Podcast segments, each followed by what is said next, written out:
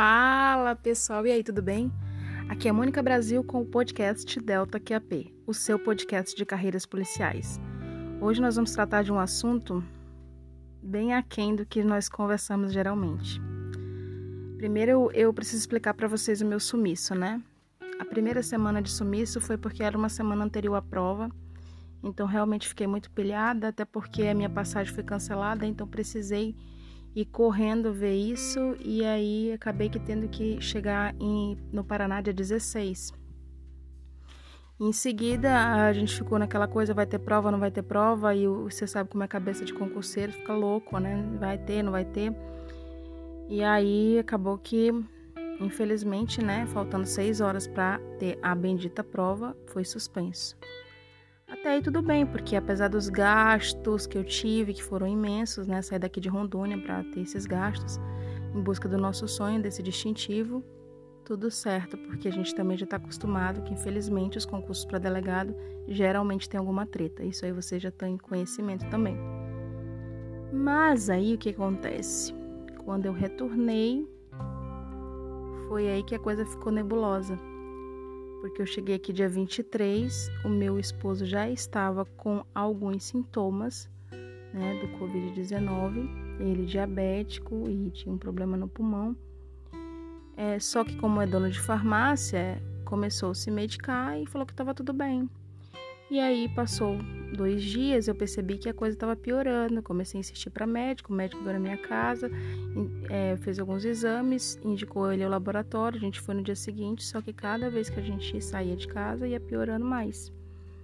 Até chegar ao ponto de, quando a gente foi no médico fazer a tomografia, ele já ficou internado com 50% do pulmão comprometido e foi para internação.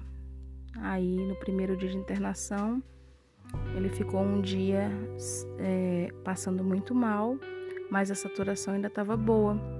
No segundo dia de internação, ele foi para oxigênio.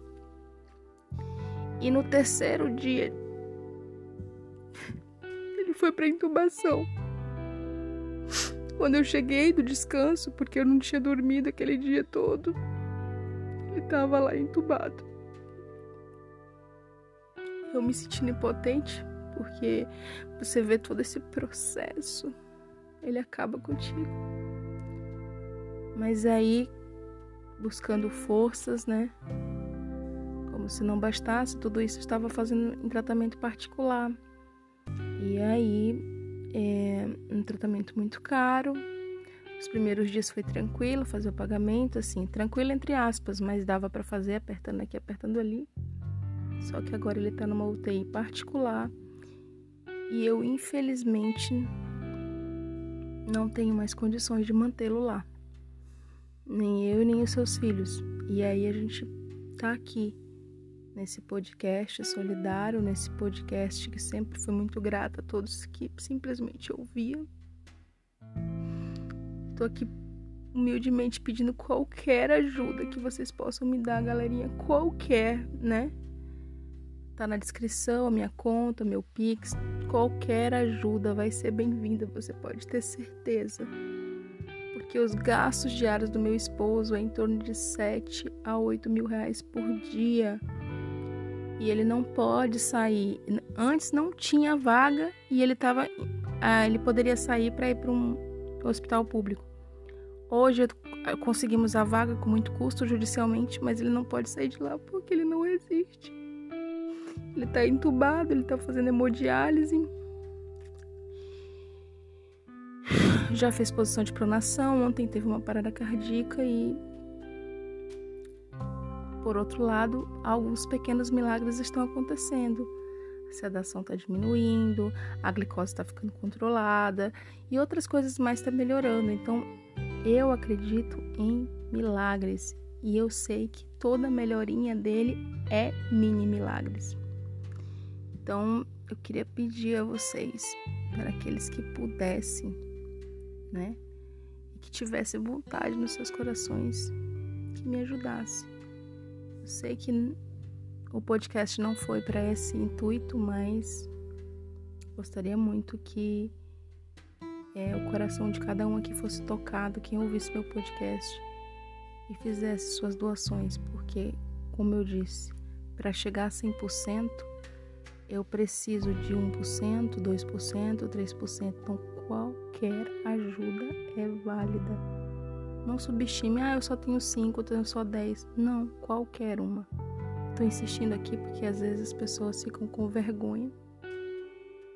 Não fique com vergonha. Não fique. Porque você vai estar tá salvando uma vida. E aí eu vou estar tá dando notícias no meu Instagram sobre o meu esposo, sobre a situação dele. E como eu venho fazendo nos grupos, né, que as pessoas têm me ajudado. Porque só quem tá passando direto isso, sabe? E para completar, como eu peguei muito contato com ele, né? Como eu tive, na verdade, muito contato com ele, dando banho, cuidando, abraçando, fazendo carinho, porque eu acho que se você ama, não tem isso. Eu acabei me contaminando hoje, atualmente eu estou com o Covid. Estou me tratando, não se preocupem, eu estou bem. Estou muito abatida psicologicamente, já emagreci 6 quilos. Mas estou bem, estou é, buscando melhoras, tá bom? Eu preciso ficar boa porque quando ele retornar para casa ele vai precisar de muita ajuda. Então, galerinha, quem puder, por favor, me ajude. Tá certo?